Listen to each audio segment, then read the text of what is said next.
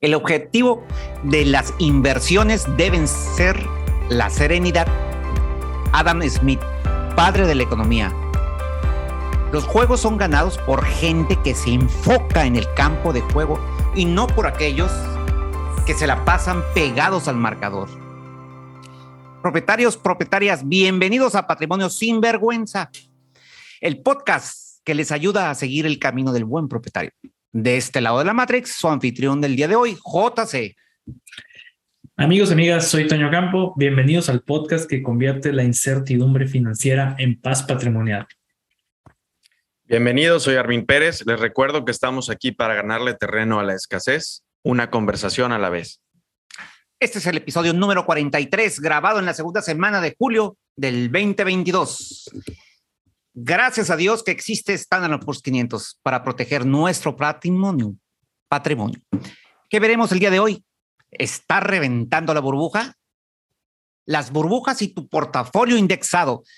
Vanguard, BSUD contra BO. El Panteón y tu portafolio indexado. Hoy empezaremos viendo la herramienta patrimonial que nos trae Armin, tener dos casas de bolsa, una para inversionista y otra para propietario. Armin, por favor, adelante, bienvenido. Gracias, buenos días, un placer estar de regreso con ustedes después de estas vacaciones tan inmerecidas, pero bueno, eh, eh, eh, es una experiencia un poquito incómoda tengo desde hace 10 mm, años una cuenta en una casa de bolsa, eh, Ameritrade en Estados Unidos, y desde hace aproximadamente tres años eh, otra, eh, Interactive Brokers en Estados Unidos también. Eh, y bueno, y como hace cinco o siete, no, siete años, una en México, GBM, que tiene mucho que no la uso, ¿no? Entonces, normalmente tenía yo mi, la cuenta importante patrimonial. Tengo dos cachuchas, hablando de cachuchas, esta es una de mis favoritas. La cachucha del propietario y la cachucha del inversionista. Y los que nos han escuchado es bien diferente, ¿no? Las habilidades que necesitamos para ser buenos propietarios son, no, no son las mismas que para ser buenos inversionistas. Todos, prácticamente todos, si sabes leer y escribir, incluso sin saberlo, sí, incluso sin saberlo, puede ser un buen propietario, pero no necesariamente un buen inversionista. Y por azares del destino, etcétera, dejé que se me juntaran, empecé a meter las inversiones o las propiedades de inversionista en la cuenta del propietario. Se me revolvieron, en los últimos dos, tres años se me revolvieron, eh, se me revolvió el patrimonio con las inversiones. Y a pesar de tener como que una cuenta Y, Toño, creo que tú eres parcialmente el culpable al hablarme de, la cuenta de margen de Interactive Brokers. Eso, eso introdujo, me, me, empezó, creo que por ahí empezó el desorden, el relajito. Entonces, en lo que, lo que quiero, ahora, ¿qué, me costó? Eh, me costó 1.5, creo que me costó 1.5% del valor de mi, de mi patrimonio total, el haber tenido revueltos los cajones, ¿no? Dejar que se me revolvieran los experimentos de inversionista con las vaquitas seguras reproduciéndose en el campo, que son el, patrimonio. Eh, ahora dice, oye, bueno, 1.5%, ¿por qué? Porque no rebalanceé cuando el algoritmo decía que me tocaba rebalancear. ¿sí?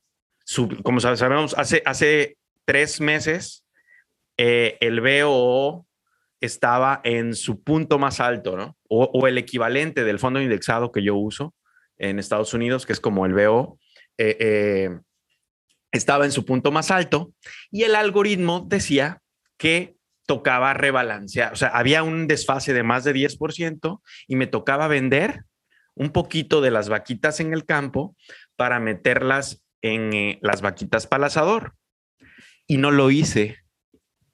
Ahora, ¿por qué no lo hice? Em, porque como traía yo revuelto de, de Tutti Frutti un poco en el portafolio, visualmente cuando entraba, no era lo primero que me saltaba a la vista ese desbalanceo. ¿Me explico? Creo que si yo hubiera mantenido la claridad simbólica de decir, a ver, este es el cajón de los calcetines, ¿sí?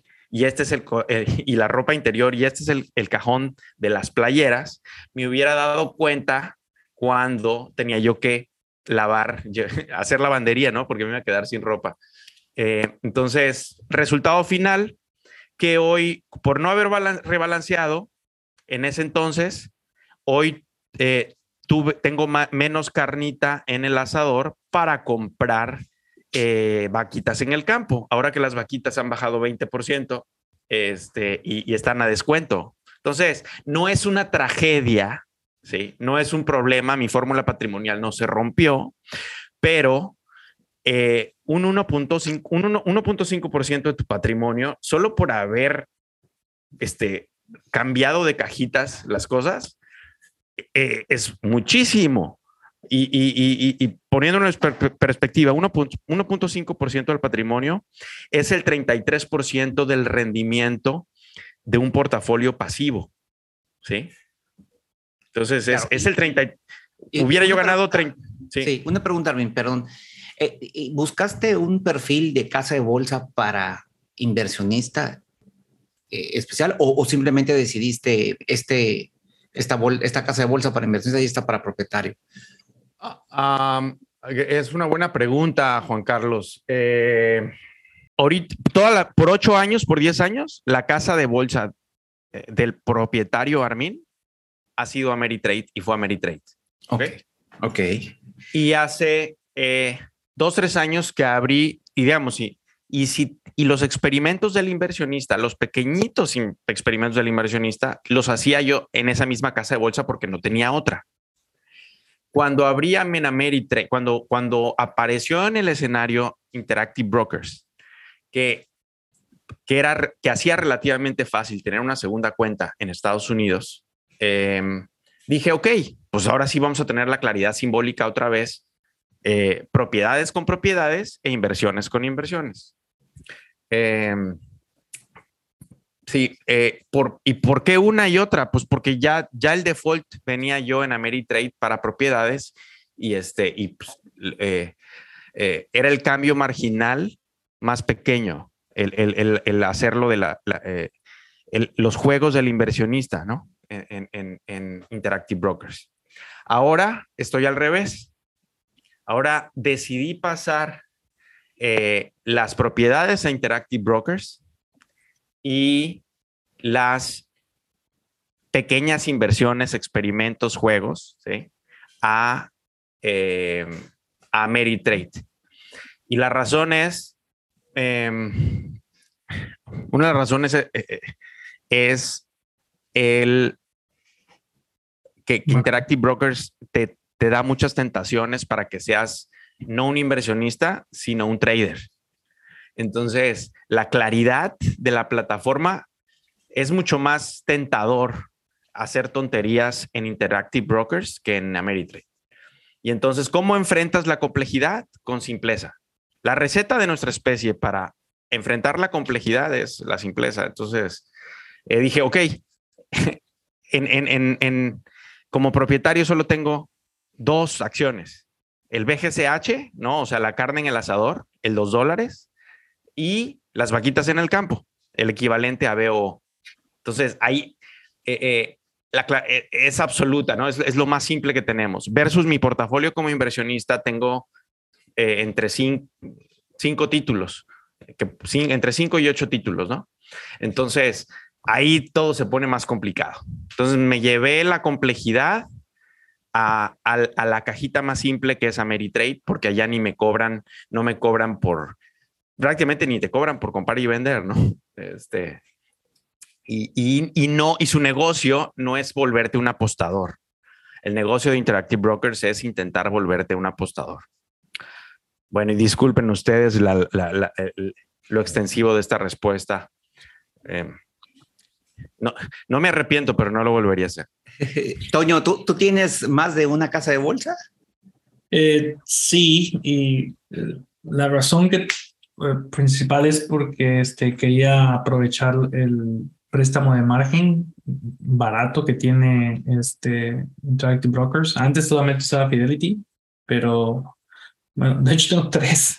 Pero la única razón que las tengo tres es porque em, tengo Vanguard también.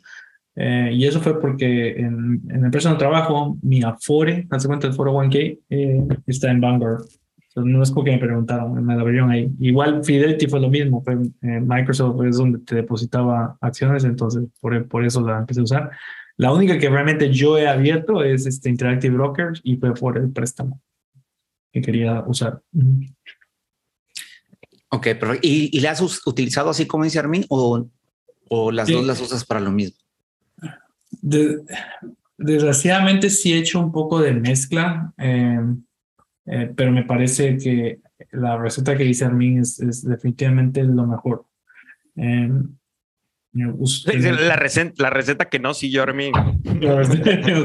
sí, y de hecho, eh, inconscientemente he estado intentando irme hacia allá. Eh, en Fidelity ah, tengo como una una Afore de, de, Microsoft, otra Afore de HBO. Entonces, el, Afore de Microsoft ese simplemente todo está en BO. Y el, el Afore de HBO, que, la cantidad es más chica, ahí es donde hago apuestas. Ok. Ok, excelente. O sea, realmente tienes tres cajones, ¿no? O cuatro. Es un desastre porque como, eh, si cuento las cuentas, son como ocho. Madre em, santa. Y, y, es por, porque los diferentes afores, este, aquí hay una cosa que le llaman este, cuenta de ahorro para cosas de salud. Este, y ese mm. dinero también se puede mm. invertir. Entonces ahí tengo otro. Este, luego tienes los famosos IRAs, IRA, que es como que tú inviertes por tu cuenta eh, y el gobierno te permite meter como 7, 8 mil dólares al año, algo así. Entonces también tengo ese. Eh, le abrí uno a mi esposa para, para poder, todo para poder evitar pagar impuestos, ¿no? Entonces tengo, tengo como ocho cuentas, este, por, Por, eso. Pero todo está en, trato de que todo esté en BO, a excepción de mi Afore de, ah, de HBO, que ahí sí este, hago mis, mis eh, inversiones. Para los que nos escuchan de este lado del río Bravo, creo que les recomendaría solo tener dos, dos cajitas, ¿no?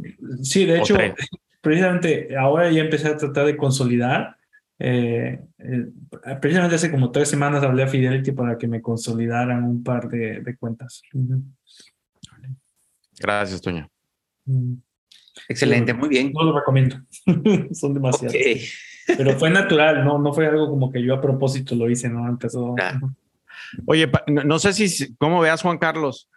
para los que quieran realmente simplicidad absoluta y digan, eh, recordarles que si quieren, solo necesitan, para ser propietarios y patrimoniales, solo necesitan un cajón, ¿no? El tema es cuando los que empiezan a hacer experimentos, ¿no? Eh, claro, eh, aquí lo importante, y, yo les diría lo siguiente, por ejemplo, tener GBM e IBKR. ¿no? A mí esta en general me gusta mucho. Yo también, yo, yo inclusive uso esta, esta, estrategia para ahorrar para las vacaciones. O sea, siempre mando Exacto. como 500 mil dólares al, mes, mando de mi, este, de directo a una a otra cuenta que no toco y ya nada más cuando salgo de vacaciones, ahí uso ese dinero. 500 mil dólares al mes, Toño, qué poco compasivo. Eso es lo que aquí ganamos en un año. Sí, no, mira, aquí lo interesante es, eh, es difícil controlar las emociones, entonces es como un tipo Disney, pero para, para como experimentos o, cuando te sientas así con, oye, quiero ver, a ver qué pasa si invierto en eh, Bank of America, por decir. Yo creo que tener una válvula de escape, de tener una casa de bolsa donde puedas meter cosas pequeñas y a lo mejor probar y sentirte que estás, este, que estás, este, ¿cómo se llama? Apostando a lo mejor alguna acción, algo, te sirve como escape de decir, bueno, voy a hacerlo, pero lo vas a hacer en, en, la casa de bolsa donde puedes experimentar y le vas a poner poquito y si algo pasa no sucede nada. Es, es un mini Disney. Si te va bien, qué bueno, pero no quiere decir que te, por eso te vas a convertir en, en apostador, ¿no? Pero si hay momentos en que te puede ganar el decir, oye, yo quiero apostar. No. Mm. Entonces, en lugar de irte a meter a, apuestas grandes, por llamarlo así, como oye, de, de póker, bueno, a lo mejor te vas a una maquinita y llevas tus 10 pesos y le echas a la maquinita y le jalas. Y, y, bueno, a lo mejor te, te ganas algunos centavos, a lo mejor no, pero ya te divertiste. O sea, puede funcionar desde ese, desde ese plano. Sí, o sea, tener un lugar donde puedas desahogarte tu, tu como apostador en chiquito, poquito y, no pasa nada, porque no estás tocando tu patrimonio. me, me, gusta esa opción. Sí, eso me recuerda a lo que le, le, preguntaron a Charlie Munger hace poco. Oye, ¿por qué Warren Buffett fue y compró acciones de, de, de, las cinco empresas japonesas más grandes? ¿No? Como que esto no es la estrategia de inversión que normalmente hace, o sea, es algo raro, ¿por qué lo hizo? Y dice, ok, dice, es bueno, no, es nuestro objetivo principal hacer ese tipo de inversiones, pero lo mantiene fuera de, le llama, de las casas de, de striptease. lo, mantiene lejos de las casas de striptease, ¿no? Entonces, es, estos eh, pequeños experimentos, si tienes la identidad, si eres un inversionista de corazón, por así decirlo, hacer pequeños experimentos controlados que tal vez den buenos rendimientos, te ayuda a, mantener la estabilidad emocional y que no tengas como una, que el camino del propietario no sea una camisa de fuerza que, quieras reventar, ¿no? Entonces, este, pero si eres una persona que se gasta ese eros, se gasta ese en su trabajo, en su vocación, siendo programador, siendo maestro, siendo ingeniero, haciendo puentes, pues realmente no necesita esa, esa cajón para experimentos, ¿no? Es como si, si, tu trabajo es tu Disneylandia, no necesitas, o quizá no necesitas otra categoría. Sí, lo que pasa es que, es que como el cerebro humano es tan complejo, no puedes vivir en Disneylandia. Te cansas de vivir en Disneylandia y buscas otras partes. Y ahí es donde hay que tener un, un, un lugar de fuga. Y ya mm. luego te regresas a Disneylandia y te das cuenta que, que en Disneylandia estás bien. O sea, Mm, sí, sí. eso me recordó eh, de, querer hacer tu trabajo tu hobby. Dice, es un error porque necesitas que tu hobby sea tu hobby, no tu trabajo. Eh, sí, sí, sí, sí, sí. Eh, y, eso es normal. O sea, te cansas de la buena vida, sí. Muy bien, vamos a pasar a la primera pregunta, la cual es si el SP500 están en una burbuja, ¿qué cosas debemos hacer? ¿Qué acciones hay que tomar? ¿Quién quiere contestar aquí? Yo puedo hacer el intento. Eh, pues siempre seguir la misma, no, no, tienes que ser nada diferente que cuando no hay burbuja, ¿no? Es, es la misma regla, el 80-20, ¿no? Eh, si, hay una, si hay una burbuja, lo que significa es de que eh, tu 80-20 se va a volver 90-10, ¿no? Las acciones van a empezar a valer más. Entonces, ¿qué haces? Pues empiezas a, a comprar más bonds, ¿no?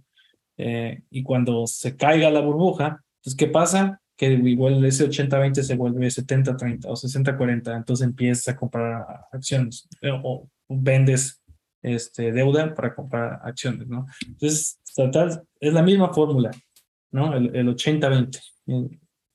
Eh, yo lo hago un poquito más agresivo y tengo 90-10 y, y lo que hago es en, cuando se cae, Ah, ya me voy all in. Ahorita de plano ya no tengo deuda, tengo todo está en acciones porque está muy, porque todo está en descuento, ¿no? Y cuando ya empiezo, tengo el presentimiento, siento que hay una burbuja y está muy elevado, eh, ya em, empiezo a, a, comprar deuda y, y, vender un poco, poco de acciones, ¿no? Me voy a, eh, en otras palabras, cuando siento que hay una, que hay una burbuja, de 90 a 10 me voy a 80 a 20, ¿no? Y cuando se cae, este, me voy 100% acciones. Sí, o sea, esto es un, este es un largo, es un largo camino. ¿no? Debes de prepararte para el camino, porque burbujas hay, suben, bajan, se reventan y vuelven a ver. Entonces. Y el que las intenta predecir, en promedio, pierde eh, calidad de vida y pierde dinero. Claro, entonces es como, como una maratón y cada cuánto me hidrato, ¿no? O sea, eh, cada cuánto paso a, la mesa de hidratación, porque es, un camino largo, entonces hay que tener paciencia. Y, como dices, Toño, o sea, bueno, te, vas hidratando, ¿por qué? Porque va a haber a lo mejor kilómetros en los que no, no voy a poder pararme o no debo pararme. Entonces, este, eh, sí es importante entender las burbujas como algo natural de largo plazo. si las ves de corto plazo, pues hasta suicidios hay, ¿no? Claro.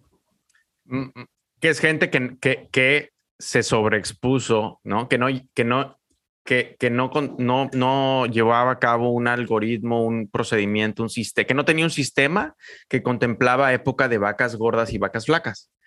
Porque para el que sabe que hay su sistema contempla que hay época de vacas flacas, no tiene por qué, lo aprovecha, no, no tiene por qué sobreestresarse.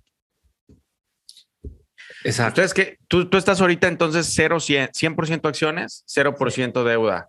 Tú, Juan, eh, eh, ¿Tú, tú, Juan Carlos. Fíjate que yo estoy un poco, y soy al revés, aprendiendo un poquito de cuando yo empecé. Empecé en 200. ¿Cómo en Yo, 200? yo, cuando, cuando cayó la bolsa, empecé a comprar este, el, el BO, estaba en 200. Ah, ok, que estaba en 200 dólares. Mm. Exacto. Entonces yo ahorita, fíjate que eh, se me ha acumulado el 35 en, en B, BGCH, o sea, en, en- o sea, en lugar de mantener 80-20, Ujú. he dejado más carne en el asador. 65, 35 estás ahorita entonces. Ujú. Sí, ahorita estoy eh, en el 35 con carne en el asador. Uy, es un buen momento. Qué bien, hay que vender esa deuda y comprar acciones. Eh, eh, sí, y, y he estado con Al, al me- yo- ah, el- siguiendo el librito, diría al menos un 70-30, ¿no? Eh, sí, entonces a- a- ahí, ahí voy con calma, ahí me la voy llevando, Mm. porque están los descuentos. Ujú. Sí, sí, ahorita estamos en descuentos, pero pueden todavía aumentar. Puede Eh, aumentar. toda- sí. Pueden Sí, aumentar. exacto, por eso, por eso no me quedo quemar la carne al asador. Sí. Yo creo O que sea- dos cosas. mm, Eh, perdón. Y, y hay una, y hay un, digo, ahorita es algo nuevo que estoy haciendo, es las que están irrisoriamente baratas. Eh, eso estoy haciendo un pequeño experimento precisamente con, en GBM. Mm. Nada más para decir, oye, ¿sabes qué? Están muy abajo, este, de- del, del- del- entonces, bueno, pues a ver, tres acciones, cinco acciones, este, ahí para experimentar. Sí, pero, pero, pero en, en- en- en el importante que es IBKR, ahí tengo un 35 en, en la carne del refri.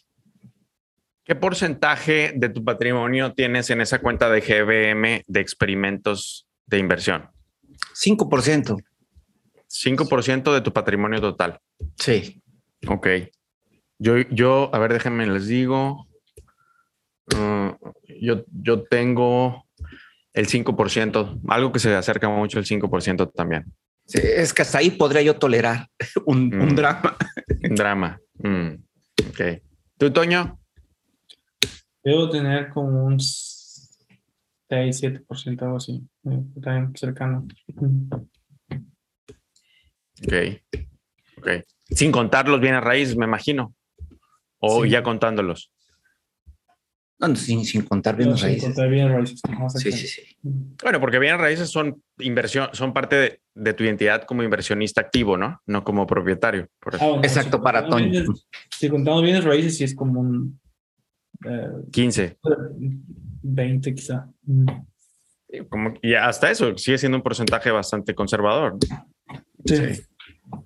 Ok, entonces yo, yo, yo entendí así como que si, si queremos estamos una burbuja es, lo primero es ser disciplinado con tu sistema y rebalancear en base a lo que tu sistema te dice.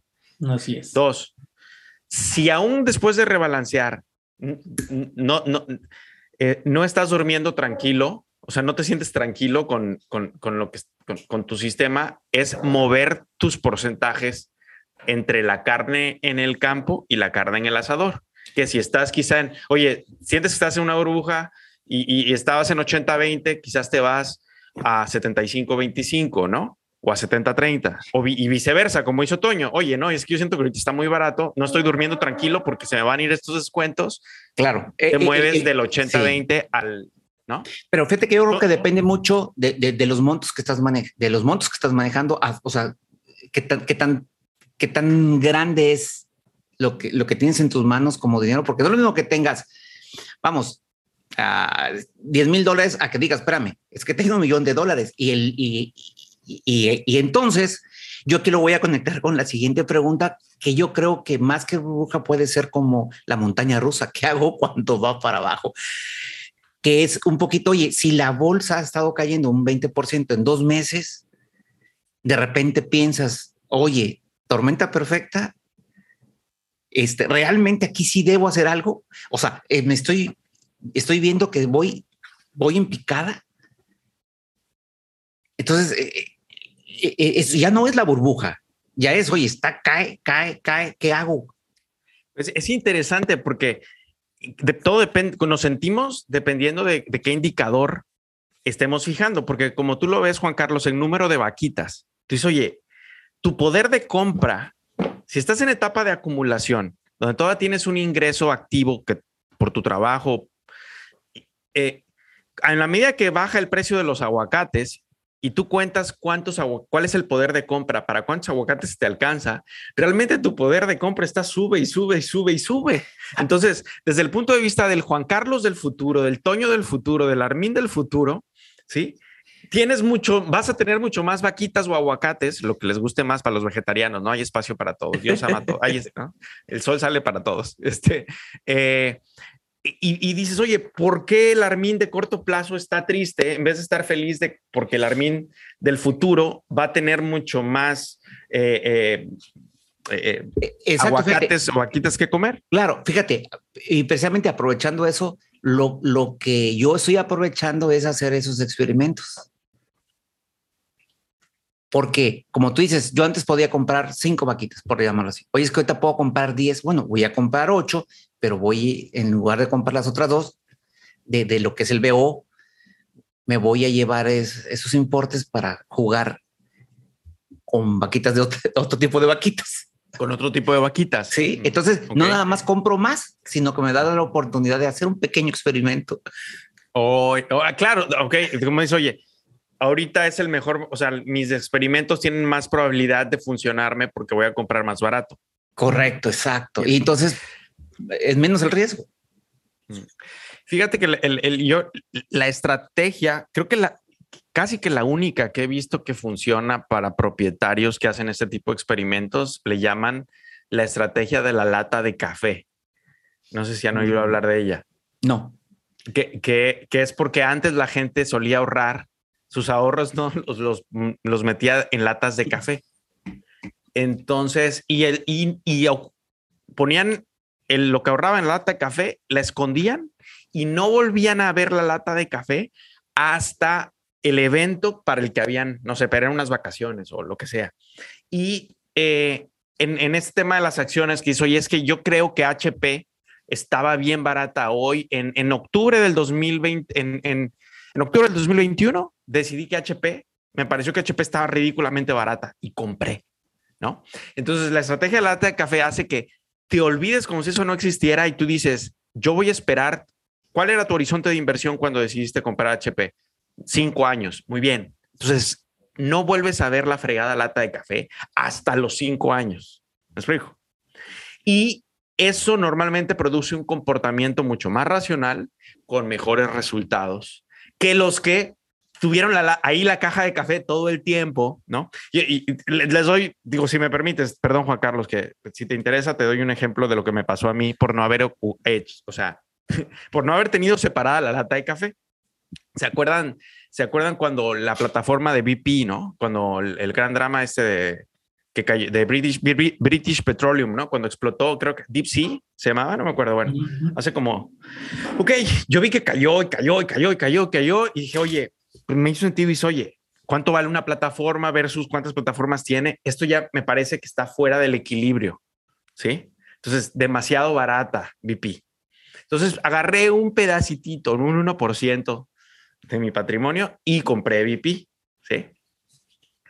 Y, y, con la hipótesis de que en, no sé, tres, cuatro, cinco años iba a recuperar. ¿Qué pasó? La hipótesis sucedió. BP eventualmente se recuperó, ¿no? De hecho, me pasó con BP y con Goldman Sachs. El problema es que como yo no dejé nunca de ver a BP, llegó un momento que BP me cayó mal porque bajaba y bajaba y subía un poquito y luego volvía a bajar.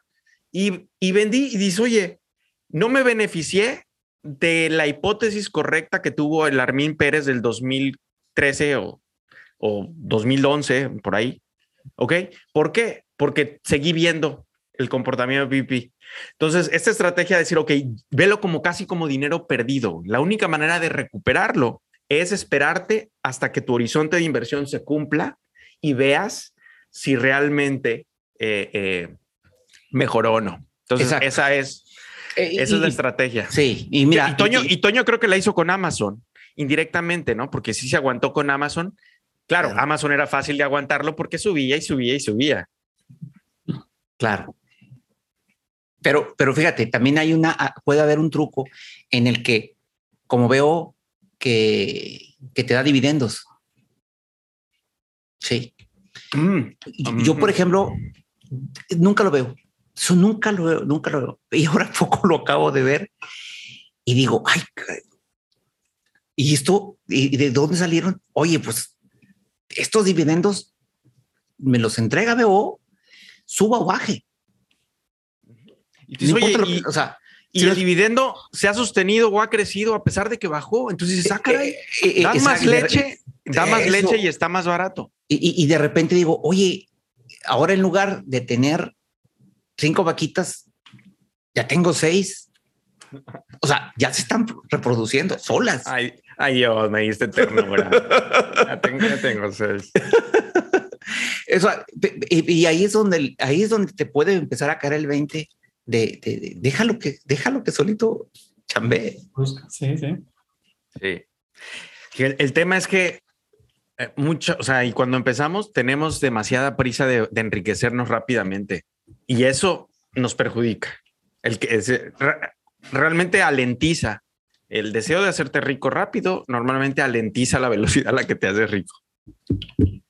Sí. Es como, es como todos los, objetivos. O sea, si, si quieres apresurar llegar al objetivo, el que sea, mm. sí, y cometes más errores. Por ejemplo, algo muy sencillo, las dietas. ¿Quieres bajar de peso de inmediato en cinco días? No, tienes que, tienes que aprender a, alimentarte, a comer y velo en un año. Mm, el marcador, sí, sí, el marcador. Estás viendo el marcador, te deprime el marcador y juegas peor. Entonces, sí, entras en un sí. Y, y, abandonas, abandonas tu plan. Perfecto. Bueno, voy a, la siguiente pregunta eh, que es muy directa y es sobre el tema de Vanguard de un índice y es por qué el índice B o V USD no es una buena opción para inversionistas mexicanos. Sí, bueno, y, eh, especialmente comparándolo con el BO, con el BO, ¿no? Que con es el, BO, que es el que más recomendamos. Y, siendo la misma empresa, ¿no? Y, la, y, la colección de empresas que tiene, pues prácticamente son las mismas. O sea, es, es la misma, las dos son de Vanguard y la selección de empresas dentro del índice es la misma, ¿no? Y tiene que ver un poco por lo, ¿por qué es tentador el, el, el, el BUSD en México, eh, eh, eh, en México y en otros países, ¿no? Porque reinvierte tus dividendos de manera automática.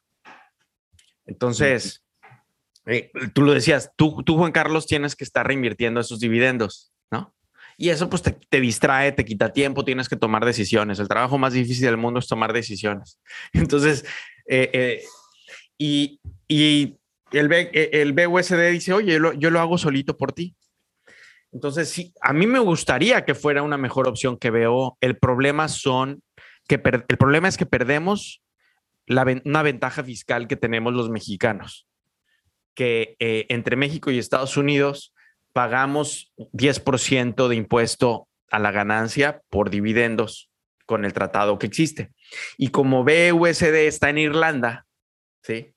el, el impuesto entre las dos, eh, eh, de cuando, cuando le deposita a Vanguard Estados Unidos, por así decirlo, a Vanguard Irlanda, ahí hay, cuando, cuando, de, cuando, hay, cuando hay un desembolso, ahí se paga un dividendo del 20%. Entonces, tu dividendo se reinvierte, sí, pero se reinvierte después de haber pagado un 20%.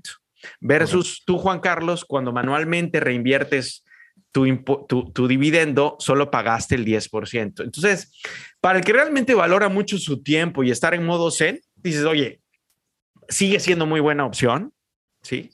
Eh, eh, y, y estás más Zen, Sí, simplemente te puedes ir de cinco años a darle un crucero alrededor del mundo varias veces y cuando regreses todos tus dineros se reinvirtieron y tú no tuviste que hacer nada.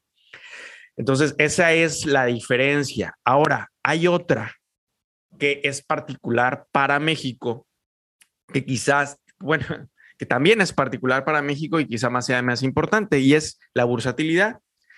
BO tiene mucha bursatilidad en México, o sea, es fácil encontrar quien te compra y te vende. Y BUXUSD no. Sí, va, iba a crecer, la última vez que chequé seguía creciendo, pero muy lentamente. Entonces, tu liquidez es más baja y eso genera el riesgo de vender. Eh, cuando quieras vender o necesites por rebalanceo, este, eh, em, mm, tengas que esperar o tengas que cuidarte que no haya un tiburón que quiera robarte puntos de precio innecesariamente. Entonces, definitivamente por eso yo no le recomendaría eh, en este momento eh, BUSD a ningún mexicano. Sí, de acuerdo. Y, es que, digo, es menos conocido por alguna razón, porque el, generalmente cuando, digo, tienes que hacer un, análisis como el que tú hiciste de, de los, de, lo que tú pagas por que se reinvierte en automático. Pero yo, creo ya, hice, yo, yo, ya hice el análisis para que ustedes no lo tengan que hacer. Correcto. sí, sí, sí. Y, entonces digo, creo que creo que queda muy, muy directo, ¿no? O sea, el, el por qué, el por qué el BO sigue siendo la mejor opción si en algún momento cambia y hay algo mejor que el BOO, amigos, en México, pues, prometemos decírselos. Por ejemplo, para Toño que está en Estados Unidos, ¿es una buena opción el BUSD? Ah, es, es, es, una pregunta. Claro que hay algo mejor. Bitcoin, Ethereum, todo sí, cryptocurrency es lo mejor. Oye, oye, hablando de eso, Toño, tú que, tú que invertiste 1% de tu patrimonio en Bitcoin, este, o bueno, tú no, el Toño de hace año y medio invirtió 1% en Bitcoin. ¿Cómo, cómo, se, cómo, ¿Cómo están las conversaciones con el Toño de ahora? Pues pero, perdón, perdón, hice un paréntesis en tu pregunta, Juan Carlos, perdóname, te devuelvo el poder. No, no, adelante, Toño, con, con, la, con esa, esa, esa parte. Pues yo creo que es una apuesta así de casino que igual hubiera valido la pena yo creo que, ya ni me acuerdo bien el precio, pero creo que yo la compré como a 3 mil y la vendía a 5 mil, algo así. Entonces. Ah, no, no, las te saliste, no, no, no, no las, no las sosteniste, sostuviste, perdón. Sí, no, la, vendí, pero pues ahorita valdría como, creo que está en 20 mil. 20 mil. Bastante, pero no, no es algo que me arrepienta realmente. no. Ah, ok, no fue durante el COVID que le entraste al Bitcoin. No, antes, antes, este, compré ya. También no, no, fue mucho, compré, creo que compré una moneda. ok. Mm. Ah, ya, perdón, eh, ok, quizás te estoy confundiendo de amigo. Tengo un amigo que sí le entró a Bitcoin con un 1% hace como un año y medio.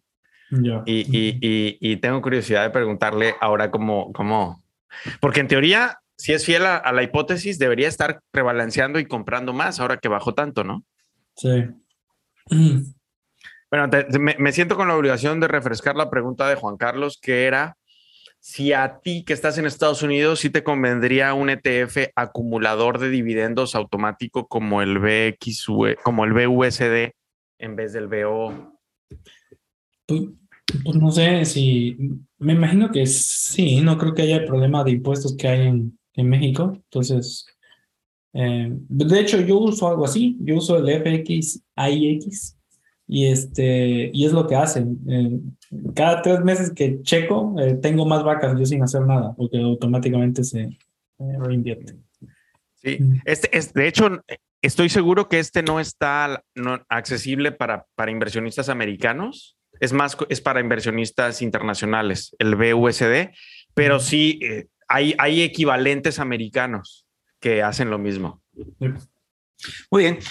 Voy a pasar aprovechando todo esto de, de, Vanguard y demás, un punto interesante en la siguiente pregunta que es, desde el punto de vista de derecho de traspasos hereditarios, ¿qué diferencia hay entre comprar el BO en Estados Unidos contra comprarlo en México?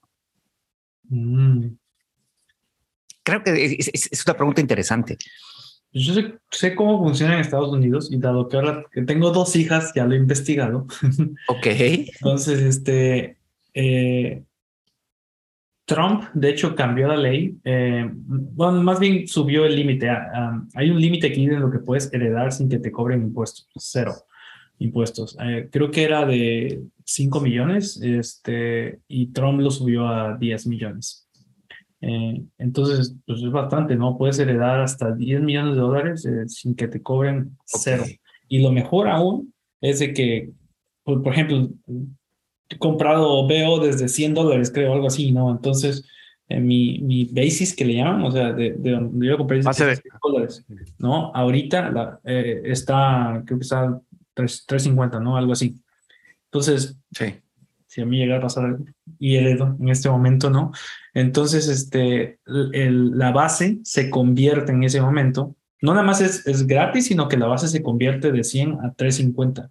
Entonces, este, si ellos venden en ese momento, no pagan nada de impuesto porque la base es 350. Ok. Órale, se actualiza la base. Se actualiza la base. Que es interesante. Sí, el, equivalente en México de lo que acabas de describir, Toño, es 0%. Eh, no importa si sean 10 millones, 100 millones, mil millones. En México eh, no hay impuesto, no hay impuesto a la herencia. ¿En serio? Sí. Claro, ahora, eh, notarial, o sea, vas a tener que pagar algo que es la, con propiedades, con bienes raíces, ¿no? Por ejemplo, vas a tener que, pagar el, cambio de nombre, ¿no? Y eso sí va, es, es un porcentaje eh, respecto del valor de la propiedad, ¿no? Pero pues eso yo me imagino en Estados Unidos lo, tienes que, lo tendrías que pagar también con bienes raíces, ¿no? Eh, sí, sí, tienes que pagar, pero no es, no es tan caro como en México yo creo que es más, tienes un más un fee fijo, no es en porcentaje al valor de la. esperaría que no fuera un porcentaje al valor de la propiedad como es acá en México. ¿Y qué pasa si heredas un portafolio de acciones? Eh, ahí sí está bello, porque como no hay notarios implícitos, entonces pues, se transfiere. Y tú estás heredando el, el, el, el, valor, el valor que te dan. Entonces, em así, tengas 100 millones de dólares. Este. Mm, así es. Sí, es, es impresionante. Ahora, eh, eso me sorprendió cómo funciona el mundo versus cómo funciona tu país. Es bien interesante, ¿no? Cuando me di cuenta que los mexicanos éramos los raros, cuando, cuando me fui a intercambio a Japón, eh, me enteré que allá el impuesto a las herencias era como del 40 o 50% promedio, ¿no? En general, ¿no? Y entonces dije, oye, qué raros son los japoneses, ¿no? Y te pones a investigar y dices, no, es lo raro somos los mexicanos.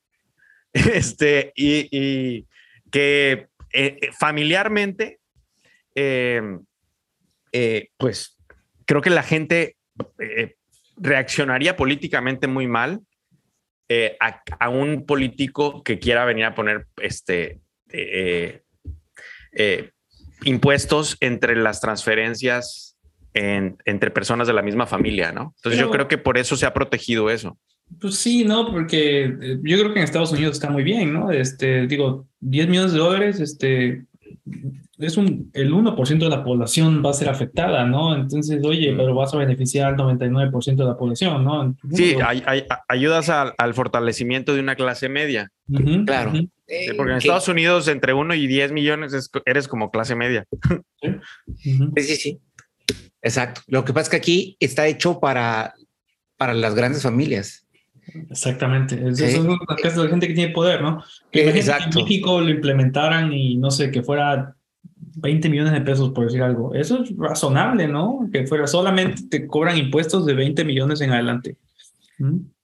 O 100, o, o, ah, pero para, para ¿qué te gusta que es el, la riqueza del 99% de la población? ¿Cuál es el nivel de riqueza que tiene? Eh, es difícil, ¿no? Que lleguen a 20 millones de pesos. Sí, sí, claro. Sí, es difícil. Da, muchísimo margen, da muchísimo margen. Ahora, hay otro ángulo, porque desde un, punto la pregunta es, ¿cuál es el impuesto que nos cobran? Ahora, nos vamos un paso hacia atrás y hay algo más, más importante, es qué tan difícil es transferir el control, transferir la propiedad. para que realmente le llegue a tus hijos ese beneficio, ¿no? Y aquí, aquí, yo creo que aquí se ponen interesantes las cosas porque, bueno, no soy... El caso de tuyo, Toño, que eres residente americano, es muy distinto del caso de Juan Carlos y mío, que invertimos en Estados Unidos siendo eh, residentes extranjeros. Eh, de hecho, nosotros no tenemos ese beneficio. Hay dos, hay dos temas, el impuesto y la transferencia de la propiedad.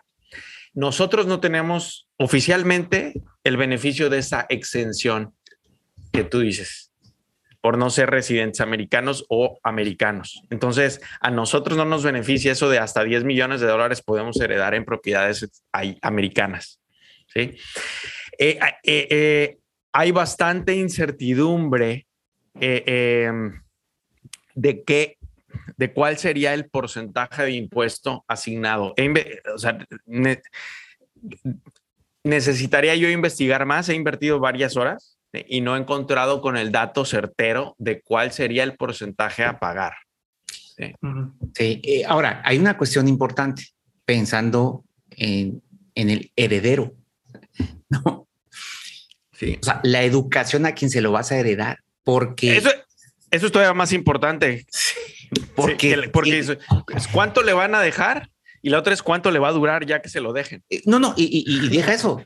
O sea, cuando, cuando se lo dejes, que sepa qué le estás dejando y cómo le va a hacer, porque él va a tener que hacer trámites. ¿Cómo se usa? Y cómo se usa. Y, yo creo que aquí, ah, mm, digo, si te los gastas, al menos eh, eh, ah, entiende cómo te lo debes de gastar de la forma correcta. No lo vayas a mal vender, por decir algo. Este, ah, porque es algo complicado. O sea, ¿a quién se lo vas a dejar? A quien se lo vayas a dejar, lo tienes que, capacitar. Mm. Sí, yo creo que Toño está haciendo un buen trabajo, va a hacer un buen trabajo con sus hijas. Me preocupa más el resto, el resto de las personas. No, no, no, no. Yo, por ejemplo, yo, o sea, yo, no voy a capacitar a nadie. ¿Cómo, que a quién voy a capacitar? No, no, sí, lo decía por, por nuestros amigos que nos están escuchando. Sí, sí, claro. Este, exacto. Yo creo que no es una capacitación racional, es más como una capacitación simbólica. Sí, es que hay, pero hay que pensar que, que, estas inversiones y la cartera y todo lo que tú tengas no es como heredar una casa. Digo, la heredas y es algo físico y, la, ya, el que lo heredó, pues ya sabrá qué hacer. Pero esto no, esto hay que conocer. Es bien común, eh, ¿no? De que, eh, sabes, una generación haga mucho dinero y o, bueno, no, haga un patrimonio. Un patrimonio. Vamos a poner que una, una generación haga un patrimonio de 20, 30 millones de pesos, ¿no? Y la siguiente generación se lo acaba. Eso es súper común, ¿no? Sí. E, es, lo más común. De hecho, sí, sí, el, el la, pedagogía financiera eh, eh, eh, es, más, es más común encontrarte familias que, que salgan de la escasez a la, ¿no? a la prosperidad que encontrarte familias que generacionalmente hayan logrado sostenerse ahí. y no importa no importa eh, tu condición eh, financiera, porque hay personas que tienen eh, unas finanzas bajas y sin embargo se gastan su vida y, el dinero por la mejor educación para los hijos, pensando que es pagarles la escuela más cara que tengas a, tu alcance, pero no los educan financieramente ni, a ganarse, o sea, ni, a saber el valor del dinero. Mm. Y aparte, déjate el, valor, el, valor, de las propiedades. ¿Sí? Porque lo más valioso, o sea, la propiedad es mucho más valiosa que el dinero. No nada más eso, sino que les enseñan a, no apreciar el dinero, ¿no? De que ahí está, desde la prepa, aquí está un carro último modelo, ¿no? Eh, este, eh, lo que quieras de juguetes desde niños, este, eh, fiestas espectaculares desde niños, ¿no? O sea, yo, yo, fíjate, yo, yo el mismo problema, yo uso, o sea, nos referimos a lo mismo, Toño, yo uso diferentes palabras. El problema es que los enseña, nuestra sociedad nos enseña a, sobra, a sobrevalorar el dinero, sobrevalorar el dinero y nos enseña a infravalorar las propiedades, que son mucho más valiosas que el dinero. Entonces, el, problema es que la gente, también la gente cree que el dinero es más es más valioso de lo que realmente es. Cuando el dinero es algo que se echa a perder todos los años, todos los años el dinero compra un poco menos. Yo, yo, diría, yo diría todos los días y ahorita en, momentos de inflación todos los días. Sí, si tú lo vieras como una verdura, se te está, se te está marchitando y se marchita, se marchita y se marchita. Mm. Sí, el, tema es, que no. El otro estaba platicando con, con mi esposa, ¿no? Yo ya, bueno, tuve la suerte de que este, eh, estudié una, me gusta hacer algo que paga muy bien, no, pero yo no sé si mis hijas van a tener esa suerte, ¿no? Entonces, mi, mi objetivo es este, dejarles suficientes propiedades que produzcan la diferencia en salario de una, una profesión que ganan más promedio, ¿no? Entonces, por decir algo, ¿no? Si, si un, una, un buen salario para vivir súper bien, sin problemas, es, por decir algo, 50 mil pesos al mes, pone que ellas puedan obtener quizá 25 mil pesos al, mes de, salario y las propiedades que yo le deje produzcan ese otro 25 mil, ¿no? Para, este, eh, para que tengan el, tipo, el, calidad de vida que, a la que están acostumbrados, ¿no? Wow, qué padre, qué privilegio ser hijo tuyo, hijo o hija tuyo. Bueno, y, y educarlas, ¿no? que no se lo echen, ¿no? Sino que las propiedades. Exacto. Sí, sí, puedes mandarlas con el tío, con el tío Armin. A diferencia de, ti, yo no tengo planes de irme pronto de este plano dimensional. sí, pero, pero, sí, ese, es el, yo creo que dentro de todo esto y que estamos hablando de la, educación, es que entiendan el largo plazo, educarlos a eso, enseñarlos a que es una caminata larga, que hay que llevarlo con calma, y que todo lo que hemos platicado el día de hoy, ¿no? O sea, que sea generacional, ¿no? Este, sí. ¿Qué es este, patrimonium? Patrimonium. Patrimonio, sí, que ese patrimonio ellas preferirse lo crezcan, ¿no? Y que lo pasen a la siguiente generación, ¿no? Sí. Ahora, rediciendo lo que, lo que dijiste, Toño, desde, desde el punto de vista del, del, del amor, es que lo que quieres hacer es que tus hijas tengan suficiente ingreso eh, pasivo, robusto, para que elijan su trabajo en base a lo que les guste más hacer, más que a lo que eh, les dé lo necesario, ¿no? Entonces, que no se tengan que preocupar por el dinero a la hora de que decidan cómo eh, sirven a la sociedad en la que nacieron, ¿no?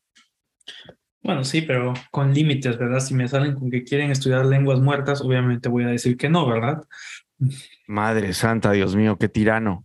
Señores, necesitamos su ayuda. Ya luego les doy su correo para que lo, lo bombarden. qué horror, tirano, tirano. Dios mío, pero bueno, todos es indiscapable, somos consecuencia de la vida no vivida de nuestros padres, entonces, en fin. Por eso les hago la siguiente pregunta. ¿Cuál fue la idea más práctica y poderosa en el episodio para cada uno de ustedes? ¿Cuál es, Julia? ¿Cuál es? Mm. Yo diría, no importa el clima financiero, sigue con el 80-20. Sin importar el clima financiero, el 80-20 prevalece. Quizá lo pondría yo, ¿qué te quita la confianza en el largo plazo? ¿Qué te está quitando la confianza en el largo plazo? Y para mí sería algo muy sencillo y, y sería nada más esas dos, largo plazo. Muy bien, por favor, Armin, si gustas cerrar el capítulo del día de hoy. Ya nos vamos. Es que luego los extraño. sí, bueno, eh, bueno, ha llegado la hora de. bueno, es que las despedidas son tristes.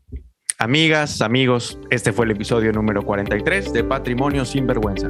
Si les gustó este episodio, los invitamos a suscribirse y a compartirlo con otro buen propietario. Gracias por acompañarnos. Hasta pronto luego. Hasta pronto.